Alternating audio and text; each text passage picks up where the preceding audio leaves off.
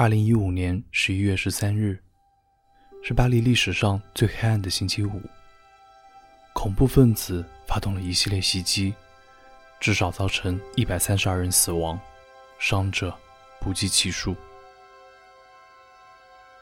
在不幸罹难的人当中，有的为人父母，有的为人子女，也有的为人夫、为人妻。许多家庭。一夜之间痛失所爱。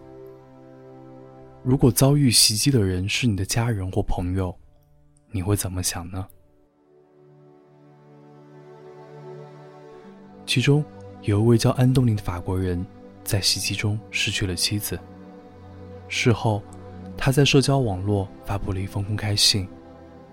他说自己不会把生命浪费在仇恨中，他会代替妻子。好好照顾他们的儿子，也会活得更幸福和自由。这里是为你读英语美文，我是永清。接下来我为你读安东尼的这封信。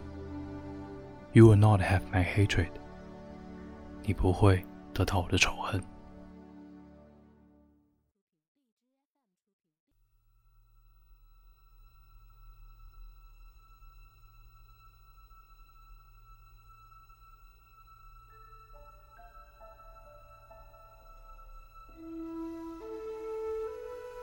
On Friday evening, you stole the life of exceptional person, the love of my life, the mother of my son.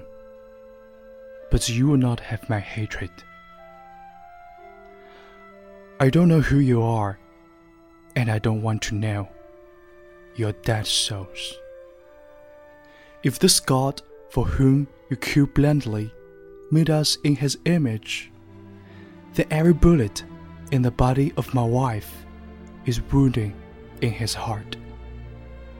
So no, I will not give you the gift of hating you. You obviously want it, but to responding to it with anger would be to give in to the same ignorance that has made you what you are. You would like me to be scared, for me to look at my fellow citizens with a suspicious eye for me to sacrifice my liberty for my security, you have lost. I saw her this morning, finally after nights of days of waiting.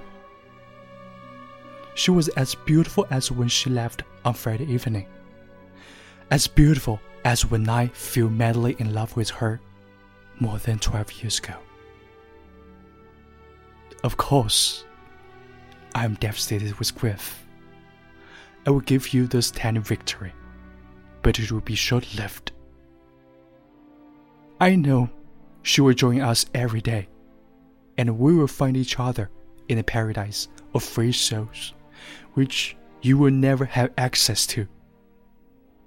There are only two of us, my son and I, but we will be stronger than any army in this world. I can't waste any more time on you. I will go back to my son, who had just woken up from his sleep. He is just 17 months old. He will eat his snack just like every other day. We're going to play just like every other day. And all his life, this little boy will be happy and free. You don't have his hatred either.